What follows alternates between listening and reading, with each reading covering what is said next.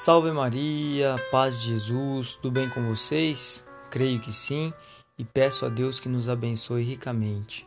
Eu sou Paulo Lima, sou um combatente na oração e esse é o podcast Caminho de Santidade. Nesses últimos dias, por várias vezes, o Senhor me levou de encontro a uma passagem e me fez parar para refleti-la.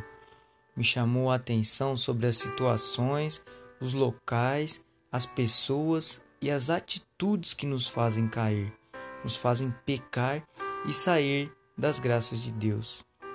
Te convido agora a uma pequena reflexão sobre o Evangelho de São Mateus, capítulo 18, versículo 9.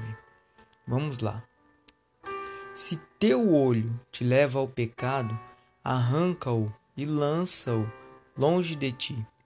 É melhor para ti entrares na vida cego de um olho do que seres jogado com teus dois olhos no fogo da hiena. Palavra de salvação, glória a vós, Senhor. O que Jesus quer dizer com isso? Quer dizer para arrancarmos nossos olhos, para arrancarmos a parte do nosso corpo que nos leva a pecar? Meu Deus! Claro que não. Esta é uma palavra que nos ajuda a refletir sobre atitudes que podemos tomar para nos ajudar a vencermos nossas batalhas em nosso comportamento. Jesus é claro e direto: arranque de ti o que te faz pecar.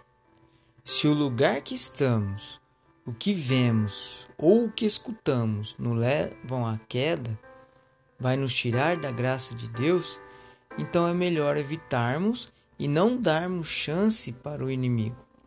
Sejamos mulheres, homens e principalmente famílias de atitude. Por isso compartilho com vocês, pois esta é uma orientação importantíssima para nós que buscamos entrar na vida eterna ao lado do Pai. Te convido agora a pedir ao Senhor o dom do discernimento, da sabedoria, para que não caiamos nas armadilhas do inimigo para que não sejamos enganados, iludidos por aquilo que pode nos influenciar.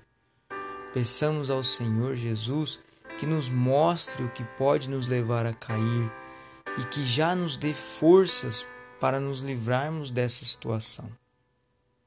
Um forte abraço, um grande beijo e te convido a seguir também no Instagram o perfil Caminho de Santidade e no YouTube o canal Caminho de Santidade Paulo Lima. Que Deus nos abençoe e a Virgem Santíssima nos guarde. Até a próxima.